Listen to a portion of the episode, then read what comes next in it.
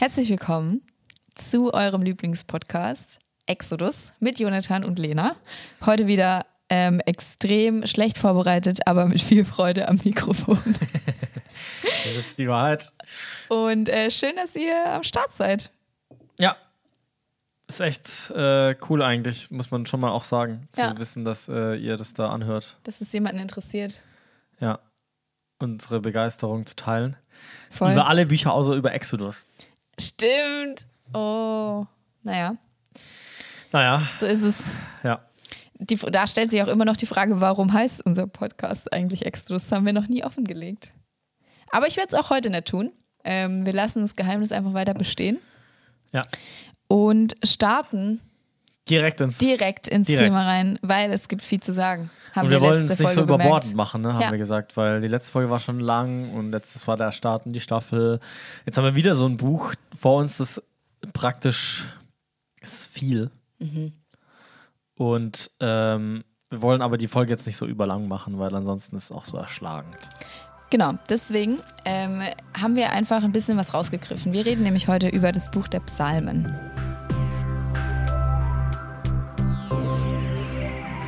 Exodus, ein Podcast über christliche Spiritualität.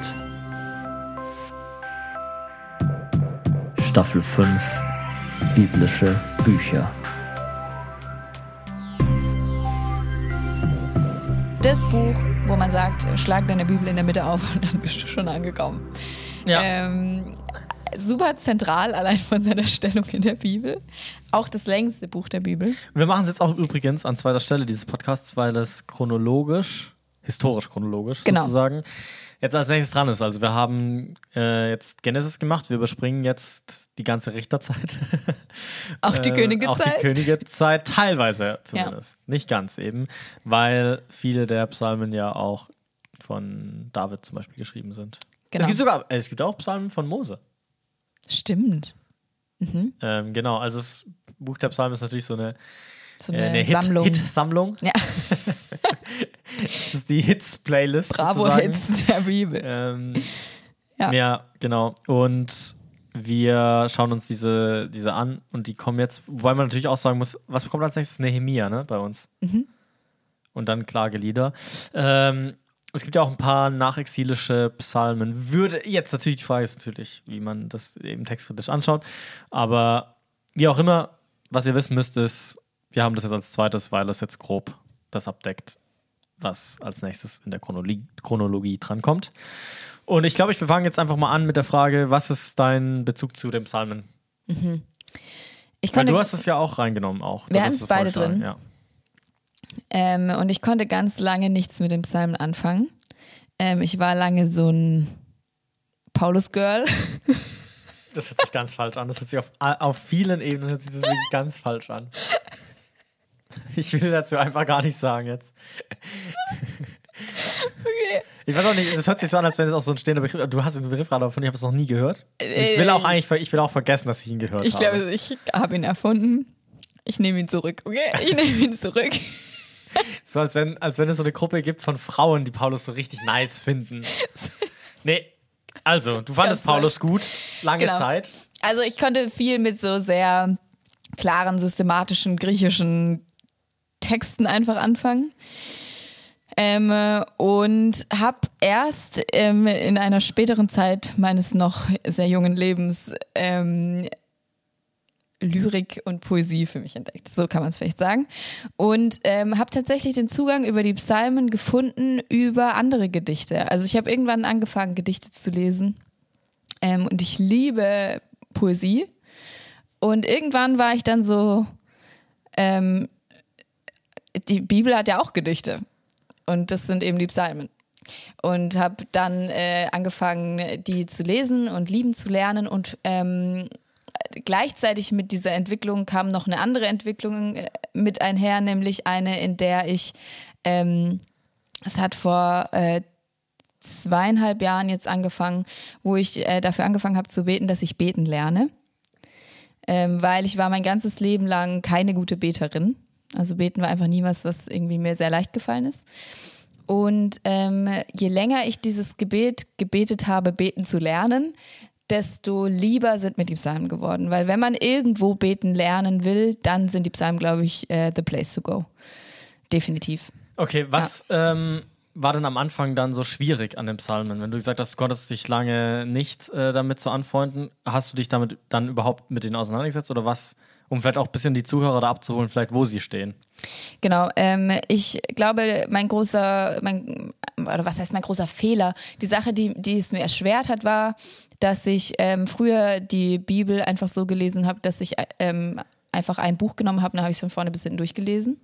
Und das kann man mit dem Psalm definitiv machen, ist, glaube ich, auch nicht falsch, aber für mich war das ähm, der falsche Zugang, weil also jeden Tag fünf Psalmen zu lesen, so ist einfach zu viel. Man würde ja auch nicht fünf Gedichte am Stück lesen, so, äh, weil so liest naja, man. Naja, die Mönche machen das schon seit Jahrhunderten. Ja, ja, genau. Ähm, also ich glaube, dass Mönche da aber natürlich da auch, da steckt ja was anderes dahinter. Da ist ja nochmal mehr Kontemplation und so. Ich habe die so gelesen, wie ich halt eben so einen Paulusbrief lesen würde. Und dann halt mir irgendwelche Exegesen dazu durchgelesen und Kommentare und so weiter. Aber ich glaube, ein Psalm will gebetet werden. Und was ich nicht verstanden habe, ist, dass ich ähm, die, dieses, diese, diese Texte als Gebet auch lesen darf und auch so verstehen darf, dass ich da verweilen darf, auch bei einzelnen Versen, bei einzelnen Worten, ähm, die Dinge auch wiederholen zu lesen. Ähm, das habe ich, glaube ich, nicht so richtig ähm, gecheckt. Und inzwischen lese ich die Psalmen einfach tatsächlich als Gebete. Also ich lese, ich habe ich hab die Psalmen jetzt nicht mehr von vorne bis hinten, dass ich die regelmäßig so durchlese. Äh, beziehungsweise mache ich das, aber ich habe jeden Tag in meiner Bibellese einen Psalm dabei. Eher so. Okay. Ähm, genau. Und das hilft mir, würde ich sagen. Das war so ein bisschen mein Zugang zu den Psalmen. Ähm, und genau, in diesem Zug, dass ich gelernt habe zu beten, habe ich auch sehr gelernt zu genießen, dass, ähm, dass ich Worte vorgegeben bekomme für ein Gebet, wenn ich manchmal selber keine habe. Und ähm, die Schwierigkeit, die sich mir da immer noch manchmal stellt, äh, die da so eine kleine Hürde ist, ist, dass die Psalmen eben sehr ähm, spezifisch sind, situationsspezifisch oftmals. Ja. Und da muss man, finde ich, erstmal reinkommen. Ja. Ja, genau, das wäre jetzt auch meine, schon noch meine Anfrage gewesen, ob das ist ja trotzdem nicht so zugänglich wie jetzt vielleicht andere Gebetsbücher von Leuten, die im letzten Jahrhundert gelebt haben. Da ist das ja nochmal die Zugänglichkeit anders. Genau, die sind absichtlich so geschrieben, dass jeder die beten kann. Das sind die Psalmen nicht, würde Ja. ich sagen. Ähm, sondern da sitzt David in der Höhle Adulam, das hatten wir jetzt gerade im Gottesdienst, und äh, schreibt halt seinen Psalm. Ja. Und dann muss ich halt auch erstmal in die Höhle Adulam, um diesen Psalm zu beten. Ja. Ja, das Genau. war, das war, ja. Ja, und das vielleicht kann man schon als Hürde empfinden. Äh, du bist auch Riesenfan von dem Psalm. Ja, voll. Aber äh, ähnlich eigentlich wie bei dir hat es bei mir länger gedauert. Also ich ähm, finde auch, also ich finde auch, die Psalmen sind eben schon auch erschlagen und dann wiederholen sie sich und du checkst nicht, warum jetzt nochmal der fünfte, äh, das fünfte Wallfahrtslied oder so. Und du kannst dann nicht so viel damit anfangen. Also ich habe mir auch immer schwer getan eigentlich mit den Psalmen. Ähm, genau, natürlich hast du einzelne Psalmen, die dir gefallen so. Und ich habe auch die Psalmen immer auch gelesen, ähm, wenn die irgendwie so in meinem Plan dann irgendwie waren. Mm, Ich habe dann irgendwann im Studium habe ich angefangen, die Psalmen zu studieren. Das hat mir sehr viel Freude gemacht. Da hatte ich so eine Methode, wie ich die Psalmen ähm, studiere und versuche eben sie nach ihrer Aussage zu verstehen. Das hat mir viel Freude gemacht und auch echt viel geholfen und war auch echt cool. Und ich habe auch da voll gewinnbringend ähm, immer noch Notizen zu vielen Psalmen, also ausführliche Notizen dazu, wie die aufgebaut sind und was die Hauptaussage ist und sowas oder was mir aufgefallen ist damals. Das war richtig nice. Ähm, genau, aber auch da, ich habe ich auch nicht alle Psalmen geschafft, obwohl ich es damals vorgenommen hatte. Ähm, weil es dann doch auch eben, wie gesagt, es wird wiederholend und auch ein bisschen langatmig und es sind halt 150 Stück. Also ich habe jeden Tag einen gemacht, habe, glaube ich, durchschnittlich so eine Stunde dafür gebraucht. Und äh, ich habe halt keine 150 Tage dann da das durchgezogen. Genau. Ja, und dann ähm, habe ich irgendwann auch wahrscheinlich, ja, mehr mit Poesie vielleicht auch anfangen können. Ich weiß es nicht genau. Fand ich schon spannend, dass du es gesagt hast. Auf jeden Fall habe ich jetzt wieder angefangen, die Psalmen auch mehr zu beten. Und seitdem äh, bin ich auch wieder komplett on fire, wirklich. Ich liebe die Psalmen seitdem. Das ist jetzt noch gar nicht so lange, ist sehr aktuell. Vor ein paar Monaten habe ich damit angefangen. Ähm, genau. Ja, da würde ich nachher noch ein bisschen mehr drauf eingehen. Aber das ist auf jeden Fall richtig cool. Ja. ich glaube, so, so weit mal. Wir haben beschlossen für diese Folge, dass, weil eben das so ein riesiges Buch ist, dass wir beide einen Psalm rausgreifen und einfach über den ein bisschen quatschen. Ich habe Ja gesagt, aber Nein gemeint. weil, Ja. zu diesem Vorschlag, genau, weil ich ähm, schon finde, wir sollten nicht nur jeder einen, sondern wir sollten vielleicht trotzdem grob über ein paar Dinge reden, die darin vorkommen. Ja. Also ich finde, wir können, wir sollten vielleicht auf ein paar so Gattungen oder sowas einzu eingehen, mh, weil ansonsten ist es doch zu einseitig, wenn jetzt jeder nur einen Psalm mitnimmt. Ja, da ist natürlich jetzt die Frage, kommen wir vom Allgemeinen zum Speziellen oder vom Speziellen zum Allgemeinen? Ja, Wie möchtest du anfangen? ich würde, glaube ich, vom Allgemeinen anfangen. Okay. So ganz Dann- grob vielleicht zumindest. Also ich würde vielleicht mal, vielleicht fangen wir mal damit an, ähm, nochmal, wie ist der, also damit haben wir letztes Mal abgeschlossen, aber ich glaube, das war sehr gewinnbringend, die Folge. Also hört sie euch nochmal an, falls ihr die Genesis-Folge zu langatmig fandet. Am Ende kommt, kommt die Frage, ähm, wie erschließe ich mir die Psalmen? Also, wenn du jetzt jemanden, genau, wenn du jetzt jemandem raten müsstest, die Psal der, der möchte die Psalmen lesen und irgendwie halt verstehen, zu sich sprechen lassen, wie auch immer. Ähm, was sind Hindernisse, die ihm auf dem Weg begegnen und wie kannst du ihn darauf vorbereiten und wie begeht er diesen Weg überhaupt?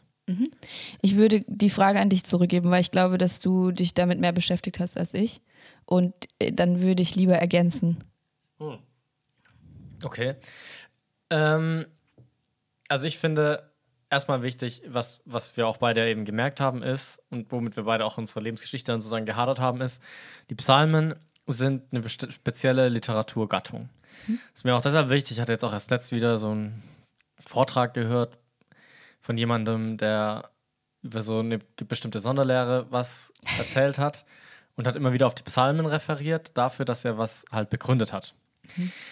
Und ich war immer wieder, saß ich so da und dachte so, Bro, das sind Psalmen. Das sind keine dogmatischen Texte so.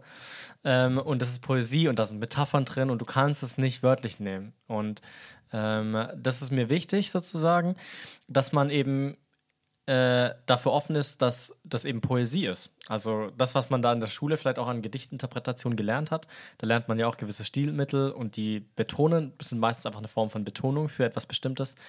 Ähm, das gibt es eben in den Psalmen auch, dass da viel äh, Metaphorik dabei ist. Ich möchte nicht sagen, dass die, also manche von denen machen auch ganz klare dogmatische Aussagen und für mich, äh, manche Dinge belege ich auch mit gewissen Psalmworten, ähm, das definitiv.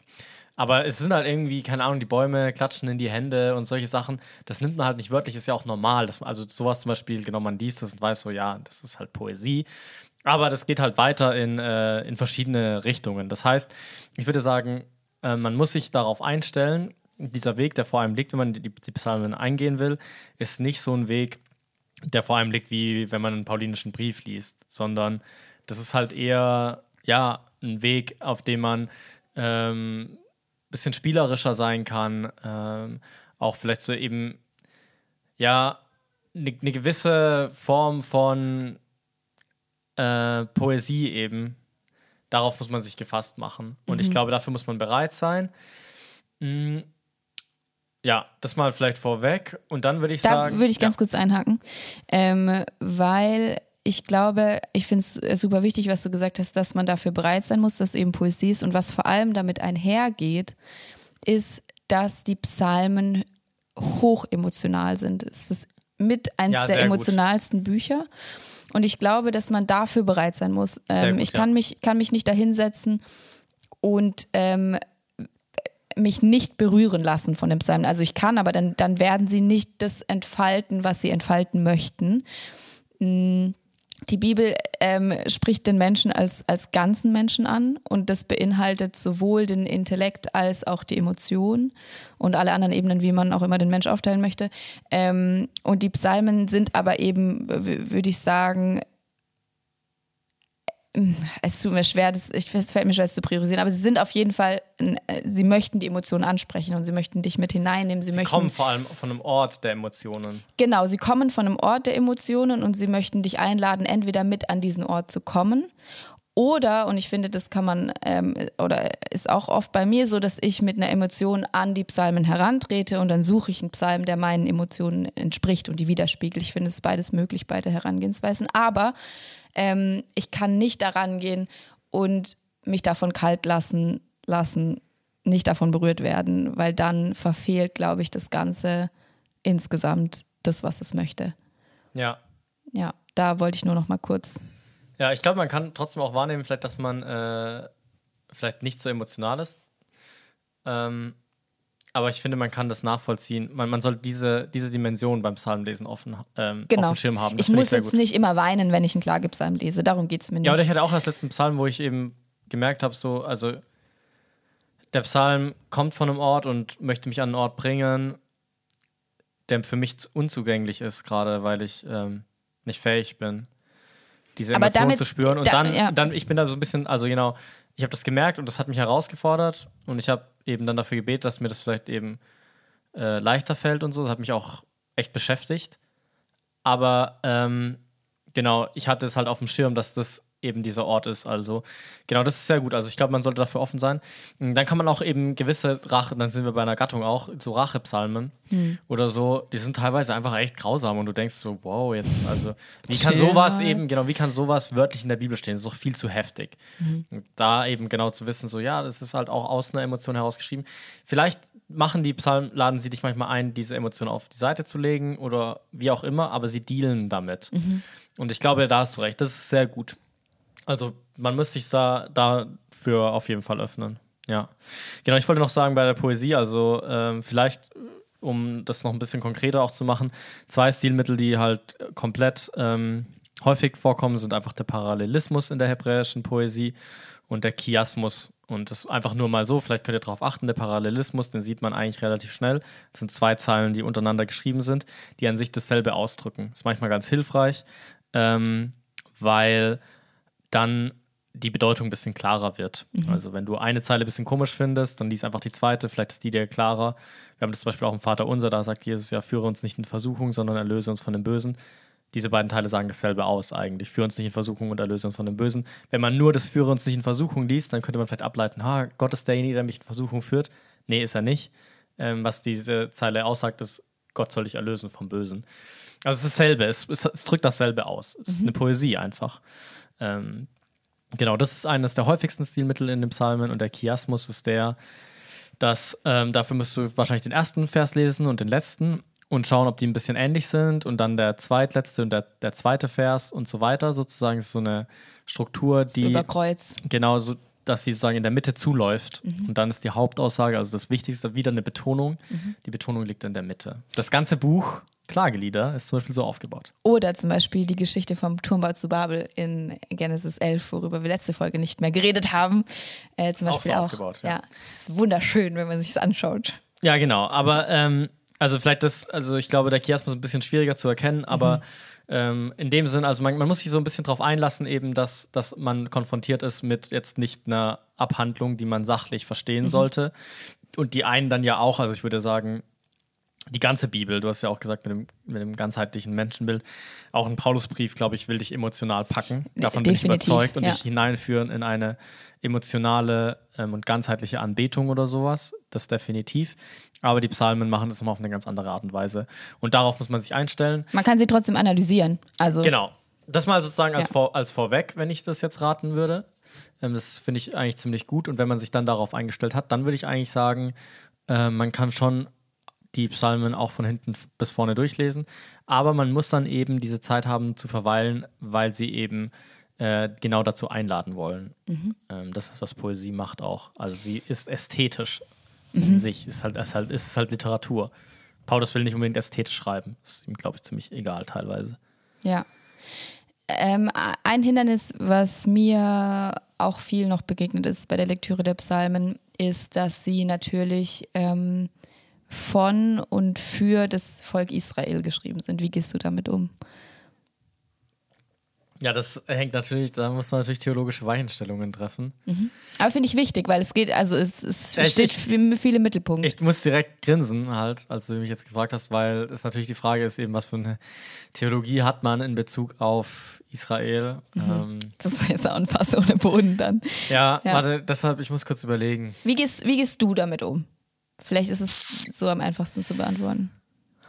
Also, ich denke schon, dass man und da würden jetzt auch meine persönliche Prägung zumindest, würde da aufstehen sozusagen und nicht mitgehen.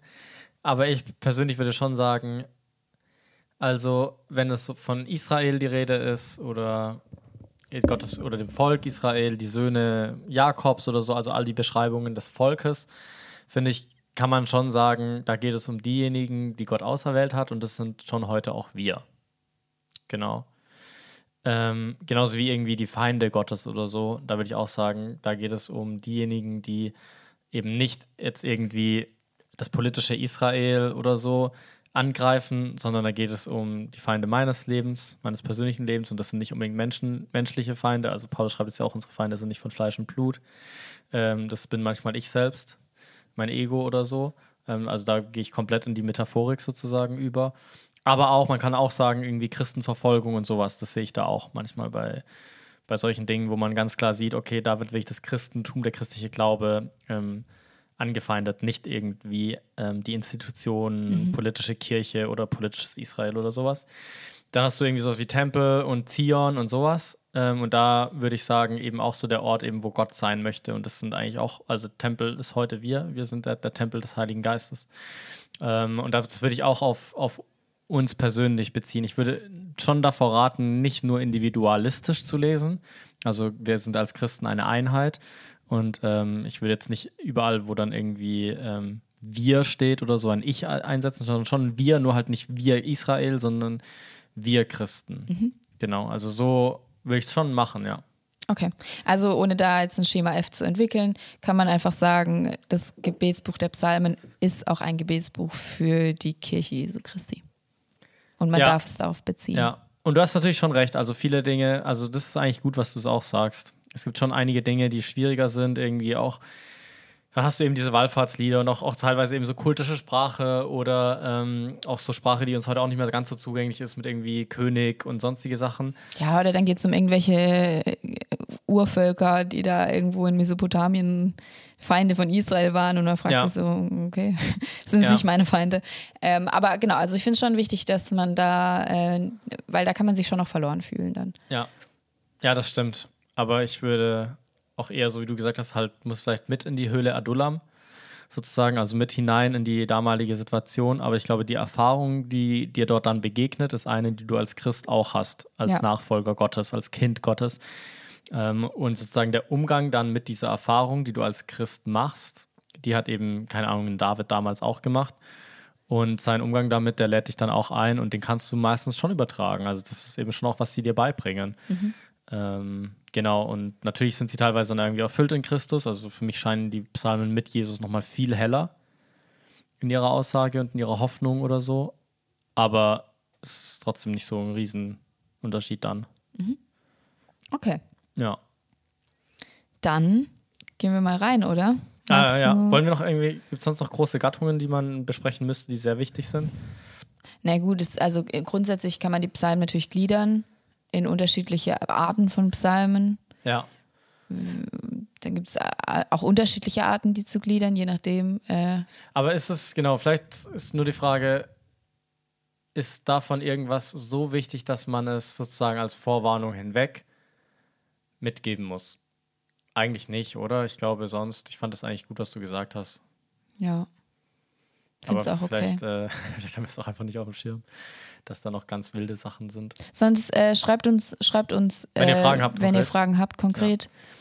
Vielleicht kommt irgendwann, irgendwann mal so ein QA oder so. Ja. Dann gehen wir darauf ein. Okay. Dann können wir von mir aus eigentlich reinstarten. Was für ein Psalm hast du dabei? Ah, hast du dich mal, ich habe dich vor schon beschäftigt, äh, gefragt, hast du dich beschäftigt mit, äh, dass man die Psalmen auch mhm. fortlaufend lesen kann? Ähm, und vorhin habe ich dir auch schon die Antwort gegeben, dass ich, äh, also ich kenne diese Theorie. Ich habe mich jetzt aber noch nicht tiefergehend damit beschäftigt. Ich finde es einen spannenden Ansatz,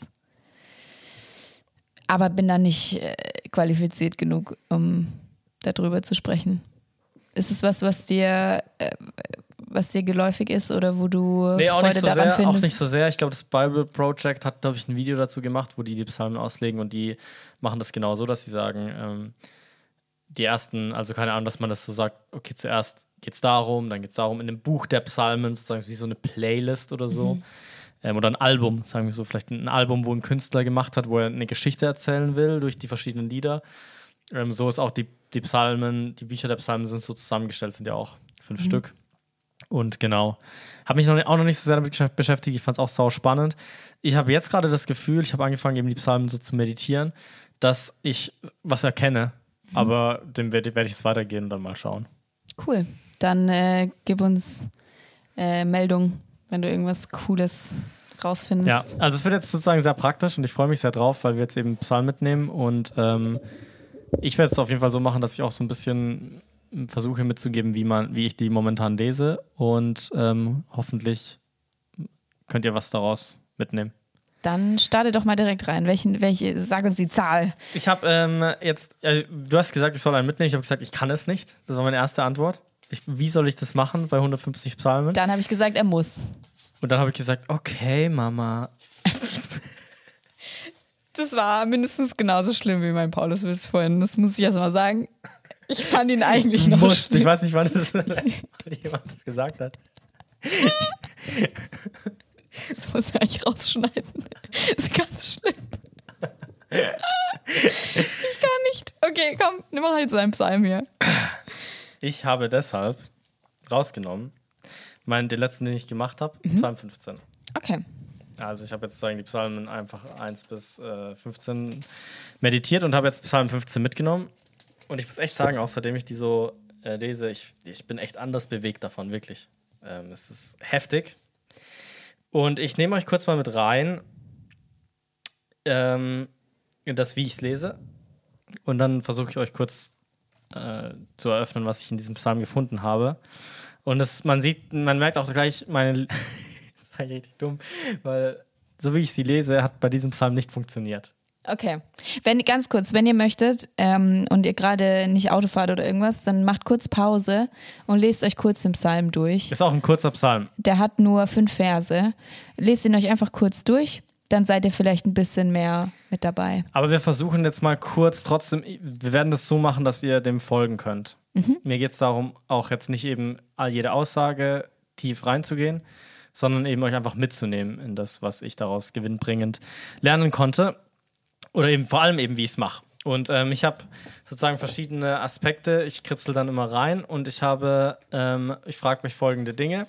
Zuerst unterstreiche ich, wer der Autor ist. Das ist dann meistens David und der Adressat, das ist meistens Gott, aber nicht immer. Und dann ist die große Frage für mich, ähm, auf welch, zu welcher menschlichen Erfahrung spricht dieser Psalm? Und das unterstreiche ich mir. Und ähm, ich lese jetzt einfach mal vor, was ich in den letzten Psalmen dafür unterstrichen habe, okay? Damit man das so ein bisschen vielleicht im Blick hat. Ähm, zum Beispiel in Psalm 30 habe ich, habe ich unterstrichen, da fragt der Psalmist, ähm, willst du mich für immer vergessen, Gott? Und da habe ich das Vergessen unterstrichen. Das heißt, da ist wohl anscheinend, ähm, fühlt der Psalmist sich verlassen. Oder wie lange wirst du dein Gesicht vor mir verstecken? Habe ich äh, verstecken unterstrichen. Und er sagt, ähm, dass er Sorgen hat in seinem, oder wie, wie lange muss ich Sorgen haben in meinem Herzen? Habe ich Sorgen unterstrichen.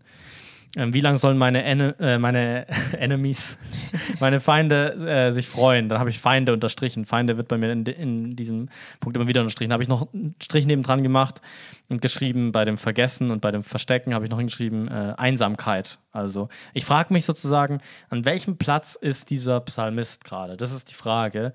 Ähm, nicht an welchem Ort geografisch, sondern wo emotional steht er? Das ist meine Frage, die ich, die ich zuerst habe. Und in meinem Psalm 15 gab es da nichts.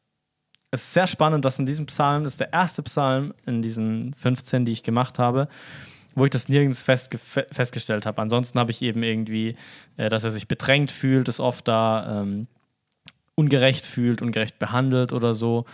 Ähm, genau, wie auch immer, dass er, ja.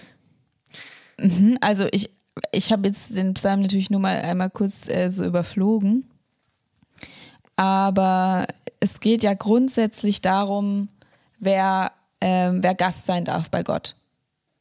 Sagt zumindest die Überschrift über meinen Psalm. Ja, Und das ist ja dann aber schon jemand vielleicht, der nach seinem Platz auf dieser Welt sucht oder nach Identität oder Sehr gut. Da sprichst du an, was meine nächste Sache ist. Mhm. Und das ist so ähnlich, ist nämlich das Desire, die Sehnsucht. Mhm. Also sozusagen nicht nur, wo bin ich gerade aktuell, so ich sage, ich unterscheide das, man könnte das auch als eine Kategorie nehmen, weil das, wonach ich mich sehne, ist ja auch, wo ich bin. Aber sagen, Mhm. wo was ich hin möchte, genau, wo ich nicht bin. Nach das, was nach, nach was ich mich sehne, ist ja das, wo ich nicht bin. Ja, wo ich nicht bin, Ja. genau, aber es spricht ja eben aus, dann auch, wo ich bin, nämlich Ja. Mhm. nicht dort. Ja. Genau, also das heißt, die zweite Sache, es sind nicht so viele übrigens, also wir haben jetzt einmal, ähm, welche menschliche Erfahrung sehe ich im Psalm und das zweite ist, ähm, welche Sehnsucht sehe ich im Psalm und da habe ich bei Psalm 15 auch was. Ich kann ähm, trotzdem mal kurz sagen, eben was da zum Beispiel sonst unterstrichen wird, habe ich irgendwie, im Psalm davor habe ich, ähm, da sagt er es sogar echt am Ende von Psalm 14 heißt es, ähm, oh, dass Rettung für Israel aus Zion doch kommen mag. Und da ist es halt Rettung, ganz klar. Also noch mehr kann er eigentlich Sehnsucht gar nicht sagen. Er sehnt sich nach Rettung. Oder er sagt, wenn Gott äh, wiederherstellt, also Wiederherstellung. Ähm, oft ist es auch sowas wie, ähm, Gott antworte mir. Er sehnt sich nach einer Antwort, ähm, nach Licht. Ähm, genau, oder was habe ich noch? Nach, ja, nach einem vertrauenswürdigen Gott. Oder auch äh, nach Gerechtigkeit. Oder ähm, Schutz. Genau. Und hier habe ich äh, eben genau das am Anfang ähm, einmarkiert, nämlich äh, er sehnt sich nach Gottes Zelt, also Gast zu sein, bei, äh, auf Gottes heiligem Berg. Das ist seine Sehnsucht. Und ähm, mit diesen Dingen, das sind die Dinge sozusagen, diese beiden, bei denen ich dann anfange, mich zu fragen. Also da, da beginnt die Meditation, nachdem ich den Psalm dann habe ich ihn zweimal gelesen oder so und mir das markiert und versucht, mich da hinein zu versetzen und zu überlegen. Und da habe ich schon ein grobes Bild. Und dann versuche ich auszumachen, also sagen die Prämisse bei dieser Art der Meditation ist, dass der Psalm, er hat was zu sagen zu mir. Und ähm, ich versuche jetzt festzustellen und sozusagen zu akzeptieren, dass auch ich in mir einen Ort habe, der sich gerade danach sehnt. Ähm, genau, nach Rettung, nach Gerechtigkeit oder eben hier, ich sehne mich danach eigentlich bei Gott auf, bei Gott zu sein. Und das, darüber denke ich nach und versuche das auszumachen, diese Sehnsucht in mir. Und dann bin ich eigentlich schon gecatcht für den Psalm. Also dann ist, dann, dann bin ich schon hooked und meistens auch äh, schon relativ emotional. Ich saß jetzt auch wieder im Café bei diesem, bei diesem Psalm. Ich habe ihn gelesen, ich dachte so, no way, ich weiß nicht, was er sagt. Habe damit angefangen und äh, sind die Tränen gekommen. Also ich habe mich mit dieser Sehnsucht identifizieren können und ich, dann habe ich auch gemerkt, dass der, der Psalm eben nicht nur in, Psalm, in Vers 1 eben davon spricht, dass der Psalmist sich sehnt nach dem Zelt und dem heiligen Berg, sondern ich weiß nicht, wie es bei dir übersetzt ist. Die meisten übersetzen es mit äh, derjenige oder, oder diejenigen im Plural. Hier meine Übersetzung hat es mit derjenige, also er. Hm, Bei mir ist es einfach mit wer, Wer, okay. wer dies und das tut. Ja. ja, bei mir war es noch deutlicher, weil das ist er, der ähm, und so weiter. Und das, da habe ich eben diese, dieses wer oder er oder sie, von mir aus auch Plural. Der Psalmist sehnt sich eigentlich nach so einem Leben oder nach so einer Person. Genau, also nur für, für euch. Am Anfang fragt eben David, wer darf Gast sein bei dir, wer darf zu Hause sein bei dir, Gott. Und dann zählt er auf ähm, in Versen 2 bis 5 die Person, die Folgendes tut, nämlich die keine Verleumdung herumträgt, der umsträflich wandelt, wer Verworfene nicht als verächtlich ansieht, wer Geld nicht ausleiht gegen Zins und zählt einfach so ein paar moralische Dinge eigentlich auf. Diese Person, die dies und jenes tut und dies und jenes lässt, darf bei Gott zu Hause sein. Genau. Ja. Genau. Meistens markiere ich mir dann noch, ähm, was bietet mir der Psalm auf genau diese menschliche Erfahrung, die ich davor auch markiert habe.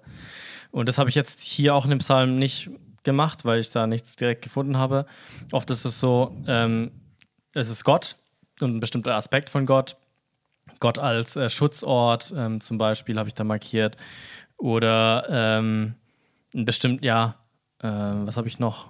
Hm, ja, Worte, Worte Gottes zum Beispiel oder Schutz habe ich hier eben, das hatte ich vorhin schon gesagt, ähm, Sicherheit, genau, also da fallen dann Worte. Ähm, Gottes, in dem einen Psalm sagt er, du siehst mich Gott, also ne, ein wahrnehmender Gott, ein, ein Helfer, ein, ein stärkender Gott, ähm, ein hörender Gott, mm, genau, sowas eben. Cool. Oder auch Gerechtigkeit, auch zukünftige Gerechtigkeit. Du wirst einschreiten oder sowas.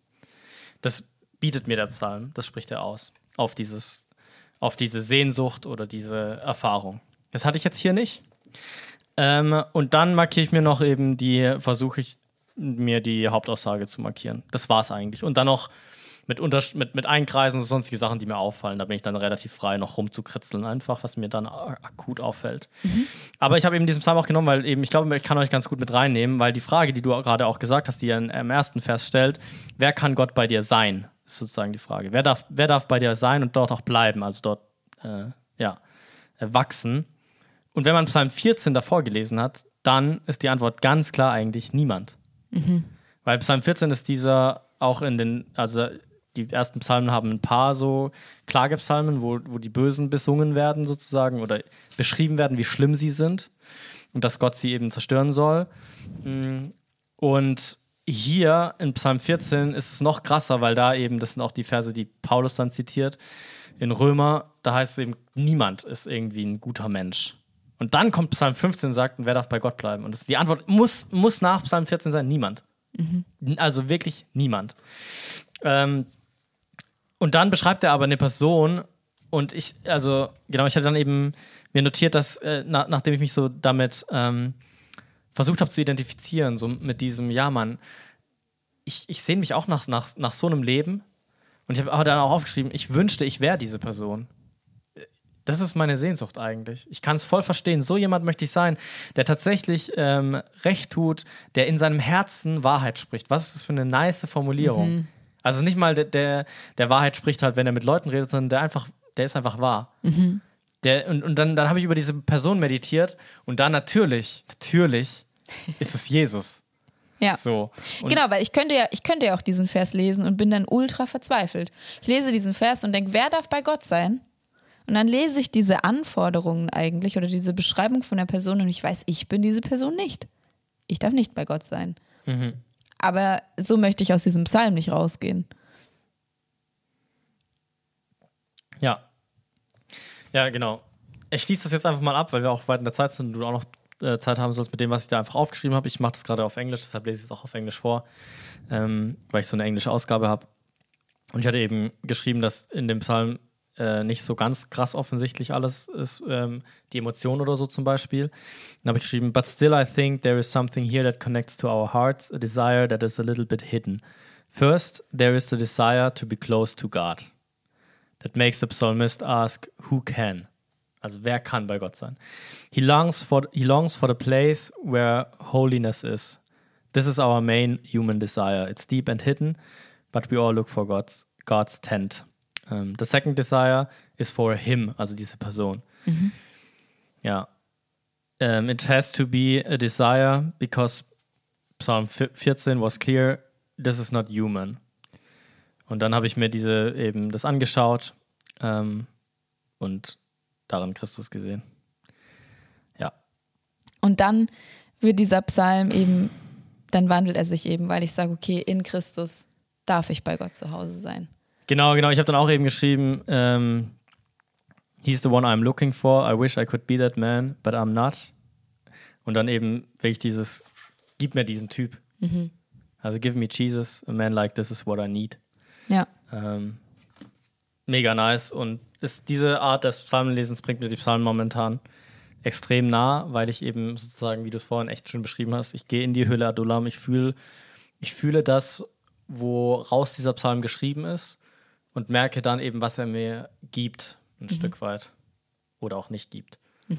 Oder wozu er mich herausfordert eben. Oder was ich nicht fähig bin, dann zu sehen. Da habe ich auch schon mit dem einen oder anderen Psalm gehadert. Ja. Ja. Ja. Cool. You may. Ich habe äh, gerade eben so ein bisschen überlegt, welchen Psalm äh, ich nehmen soll, beziehungsweise habe ich panisch in meiner Bibel geblättert, als wir beschlossen haben, dass wir einen rausgreifen. Und dann habe ich irgendwie gedacht, ich will irgendwie einen besonderen Psalm machen, den man nicht so kennt, bla bla bla. Ich bin bei Psalm 23 gelandet. Denn Psalm 23 ist definitiv der bekannteste Psalm der Bibel, wenn nicht sogar einer der bekanntesten Texte der Bibel überhaupt. Aber auch zu Recht, muss man einfach sagen. Ein, wirklich einfach zu Recht. Und ich bin, habe mich für ihn entschieden, weil ich ihn auswendig kann. das ist, glaube ich, äh, der größte Punkt für mich. Ich habe ähm, letztens ein Buch gelesen von einem Literaturprofessor darüber, wie man liest.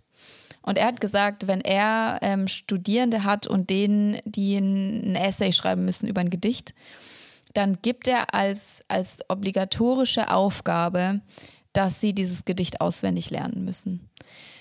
Weil er sagt, dass alle Essays von Studierenden, die die Gedichte auswendig können, immer besser sind als die, die sie nicht auswendig können, weil du ein tieferes Verständnis für dieses Gedicht entwickelst. Einfach nur, weil du es auswendig kannst. Im, Im, Englischen, you learn it by heart. So, es ist in mhm. deinem Herzen.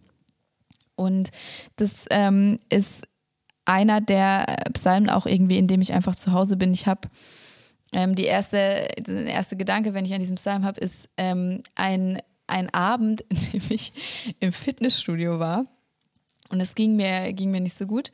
Und ich habe meine Kopfhörer reingemacht, aber ich habe keine Musik angemacht. Und ich habe ich habe bei jeder Übung, bei jedem, bei jedem Zug, den ich gemacht habe mit meinem Arm oder mit meinen Beinen oder bei jedem Schritt, den ich gelaufen bin auf dem Laufband, habe ich ähm, diesen Psalm kontemplativ gebetet und habe ihn mir immer und immer und immer wieder vorgesagt.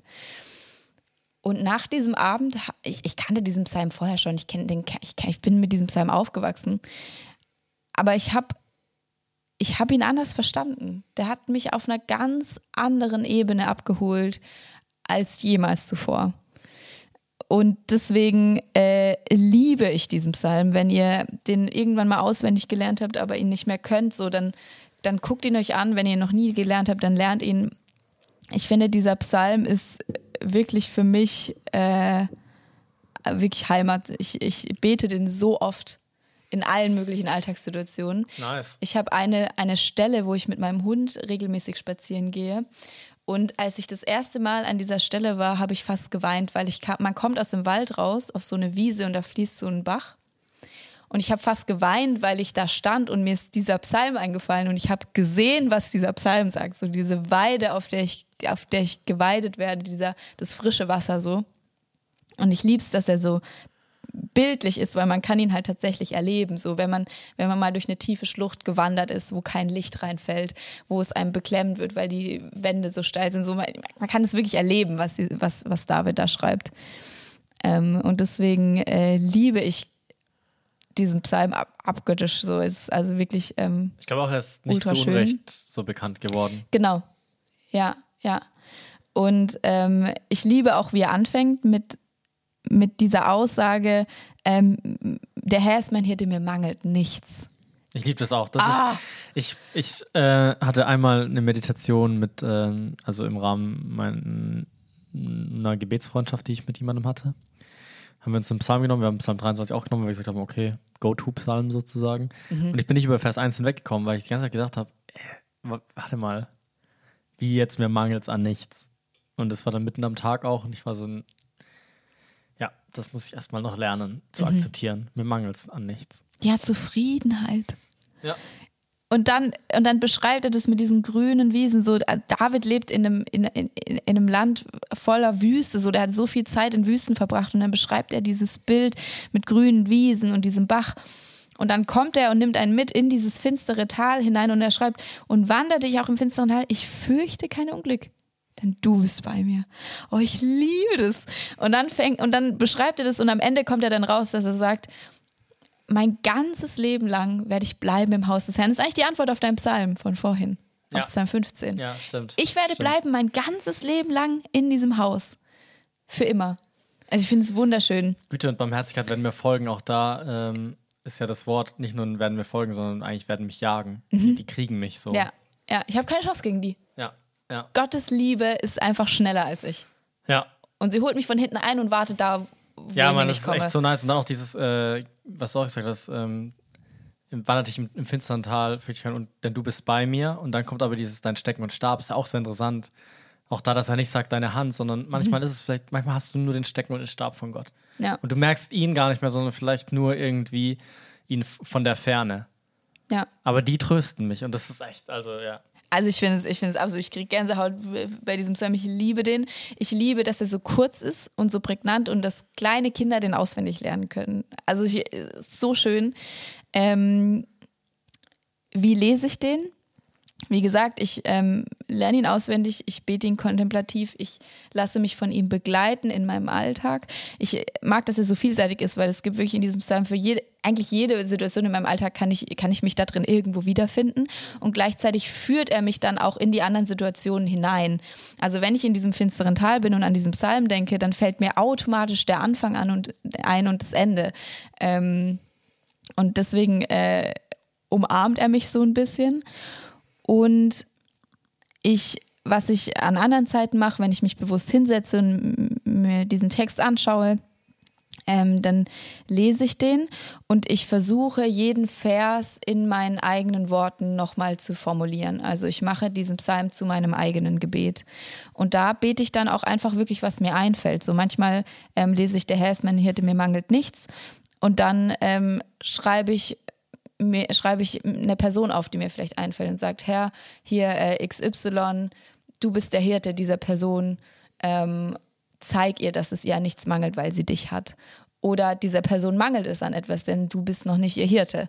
Und dann gehe ich zum nächsten Vers und sage, auf grünen Auen lässt er mich lagern. Und dann manchmal schreibe ich dann auf, ich habe gerade Hunger, irgendwie fühle mich nicht wie auf einer grünen Aue. Also so ganz ja. äh, grundlegend einfach. Genau, du machst es, du holst es ein bisschen runter aus dieser ähm, also es ist eine andere Form von Abstraktion eigentlich, die Poesie. Die Poesie ist nicht eine Abstraktion wie ähm, vielleicht ein Sachtext, sondern eben, genau, halt eine, eine Bildsprache. Mhm. Und du, da holst du es ein bisschen runter. Ne? Genau. Und das ja. ist nice, weil genau das hatten wir auch vorhin auch, eben gerade auch mit vielleicht schwierigen Begriffen dann wenn es um Feinde geht, wenn es um irgendwie Zion und äh, Jerusalem geht oder so, äh, das dann runterzuholen. Aber das, dasselbe machst du ja eben auch, wenn du sagst, kein Mangel. Ja, wo habe ich gerade Mangel? Mhm. Und dann benennst du das. Genau. Und dann kannst du eben, keine Ahnung, deine Feinde benennen oder, oder, oder. Also du holst den Psalm runter auf deine aktuelle Situation ein Stück weit. Soweit es eben geht. Manchmal gibt es einen Vers, der sagt mir gar nichts, dann gehe ich einfach weiter, so what? Es ja. gibt noch viele andere Verse. Ja. Ähm, und das ist auch voll okay, weil eben die Bibel so vielseitig ist. Mm, was ich auch manchmal mache, ist, dass ich einfach nach anderen Referenzen überlege in der Bibel, was fällt mir ein, wozu passt dieser Psalm. Ähm, ist jetzt in dem Fall relativ einfach, dann denke ich zum Beispiel an Johannes 10, ähm, wo Jesus über das Hirtensein redet. Ähm, oder bei, also gibt es bei vielen Psalmen, wo ich dann einfach überlege, okay, wer in der Bibel könnte diesen Psalm gebetet haben. Ähm, das hilft mir manchmal auch, mich noch besser damit reinzuversetzen. Ähm, oft, also meistens hat es ja David dann konkret auch gebetet, aber manchmal fallen mir auch andere Leute ein. Und was ich sehr, sehr gerne mache, ähm, Jesus kannte die Psalmen auswendig. Und mir vorzustellen, dass Jesus die gleichen Worte gebetet hat, die ich gerade bete, gibt mir unfassbar viel. Ich fühle mich so verstanden. Nice. Ähm, das stimmt das liebe ich sehr. Einfach, also er, er quotet die auch ultra oft. Ja. Ähm, an, an vielen sehr wichtigen Stellen auch. Und äh, genau, das macht, lässt mich mich verstanden fühlen von Jesus, der diese Psalmen selber gebetet hat und der trotzdem selber auch thematisiert wird in, in diesem Psalm. Ja. Ähm, genau.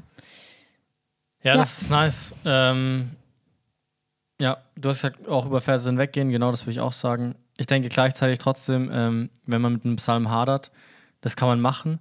Aber ich glaube schon, dass auch die Psalmen ähm, zu uns sprechen wollen. Mhm. Und eben auch immer irgendwo, irgendein Mensch hat die geschrieben. Und ich glaube, wir können mit denen relaten. Mhm. Ja. Voll. Noch äh, ganz unabhängig ähm, vom Psalm 23, das kennen wahrscheinlich auch viele, ähm, ist, dass man pro Lebensjahr den Psalm rauszieht, so alt wie man wird sozusagen. Also ich bin jetzt 25. Wirklich? Das habe ich noch nie gehört. Ach krass, okay. ähm, What? Okay. Zum Beispiel Psalm 25, ich bin gerade 25 Jahre alt, den habe ich an meinem Geburtstag das erste Mal gelesen. Und ich lese den regelmäßig dieses Jahr immer wieder und frage mich, was möchte Gott mir dieses Jahr mit diesem Psalm sagen? Mhm. Ähm, und das finde ich auch eigentlich ganz, ganz schön, weil man so auf jeden Fall in seinem Leben bis Psalm 120 kommen kann, je nachdem, wie alt man wird. Oh. Ähm, aber es finde ich irgendwie schön, sich ein Jahr lang einfach auch von einem gewissen Psalm begleiten zu lassen. Hast du mit 119, hast du dann 100, Psalm 119 vor dir? Viel Freude, dann so halb dement noch diesen ewig langen Psalm da durchzubuchstabieren. Na, Im besten Fall hast du mit 119 den Psalm 119 auch ein paar Mal schon gelesen. ähm, genau, einfach nur so als Idee. Wenn man das machen möchte, kann man das auf jeden Fall auch so machen. Ich glaube, was eben ein bisschen durchscheint, damit bist du durch. Ich bin durch. Und damit, ähm, genau, kann man es vielleicht auch abschließen, ist, äh, dass man die Psalmen eben zu sich sprechen lassen muss und dafür sich eben vielleicht Zeit nehmen muss, weil ähm, es ein bisschen dauert, das ja so zu verinnerlichen. Ja. Genau. Eigentlich, glaube ich, äh, war das recht gut, Ja. dass wir auch jetzt doch mit nur mit zwei Psalmen versucht haben, dem ganzen Psalter gerecht zu werden. Uff. Ähm, ja, Hab keine Angst vor dem Psalm. Es sind 150 und es kann viel erscheinen, aber habt keine Angst davor und lernt einzelne auswendig einfach und lasst die immer wieder zu euch sprechen auch. Ja, genau. Es gibt verschiedene Arten, denke ich. Also, ich würde auch sagen, auswendig lernen ist nice. Psalm 90 habe ich mal eine Zeit lang versucht, in der Art sozusagen zu, kontemplativ auch zu beten, wie du es beschrieben hast. Ähm, aber ich denke, es ist einfach hilfreich, sich damit auseinanderzusetzen, weil sie ähm, auch übrigens helfen, mh, in einer Zeit, glaube ich, in der wir oft nicht so einen Zugang haben zu unseren Emotionen, ähm, sich da eben erden zu lassen auch. Weil sie vom Zugang einfach ein bisschen anders sind als vielleicht so ein Paulusbrief, weil nicht alles sind so Paulus-Girls, die direkt so einen Zugang haben zu so rationalen Fragestellungen, sondern die fragen sich halt eher, wie gehe ich jetzt, also wa- was soll ich in dieser Situation machen? Und dann vielleicht als nächstes, was mache ich mit dem, mit dem, mit dem Frust in mir oder der, der Wut oder sonstigen Dingen oder auch der Freude. Und es hat halt Platz und das liebe ich an dem Psalm. Also auch schwierige Emotionen haben so viel Platz da. Also ich muss echt sagen, auch jetzt, so wo ich gut. wieder mich damit auseinandergesetzt habe, ich habe mich so krass wiedergefunden in diesem Psalm, dass ich dachte so, endlich kann ich mal diesen Teil meines Herzens atmen lassen, der sich so aufregt über, über die Unterdrückung in dieser Welt und über diese ganze Ungerechtigkeit und die Ausbeutung und so. Und dieser eine Psalm hat mich richtig gebrochen, auch der dann, also es gibt eben so ein paar Psalmen, die sich ja darüber ausmachen und ich habe richtig geatmet Mhm. darin. Und dieser eine Psalm macht dann noch so einen Turn, dass er dann eben sagt, ja, aber Gott, und ich preis dich jetzt und so. Und da habe ich gedacht, da will ich nicht hinkommen. Und Mhm. ich habe richtig gemerkt, wie es in mir so, nein, Mann, ich möchte verharren in dieser Ungerechtigkeit. Ähm, und da hat mich richtig herausgefordert zu sagen, okay, nein, halt mal. Ich preis Gott trotzdem. Voll. Und ich, also ich, ich habe das Gefühl, äh, in den letzten Jahren ist sowieso ja so, so Neo-Stoizismus irgendwie wieder modern, dass man Stimmt. so eine gewisse Gleichgültigkeit gegenüber ans Leben irgendwie anlegen möchte so und sagt, okay, das alles, ich stehe über allem so, das macht gar nichts mit mir. Und ich finde, die Psalmen sind die absolute Gegenposition auch gegen so eine christliche Form von Stoizismus, dass man so eine Form von, ja, ist ja alles halb so wild, sondern es ist richtig scheiße und am Ende werde ich Gott aber loben mit allem, was ich habe und mit allem, was ich bin, weil er ist gut so. Ja. Und ich finde, es deckt alles davon ab und, es, und alles hat Raum darin. Ich darf diese Emotionen da drin leben. Ist Ja. okay. Und Gott hält es aus und Gott findet es gut. Ja, das ist nice, was du sagst. Das ist ein gutes Abschlusswort. Ich glaube auch, dass dieser Ernst, der sich manchmal breit macht, nicht erstrebenswert ist im Christlichen. Ja, oder diese Gleichgültigkeit. Ja. Die Psalmen sind Ja, alles genau, aber das, nicht ja. gleichgültig. Ja. Alles klar. Ähm, wir hören uns Macht's gut. Woche. Ciao, ciao.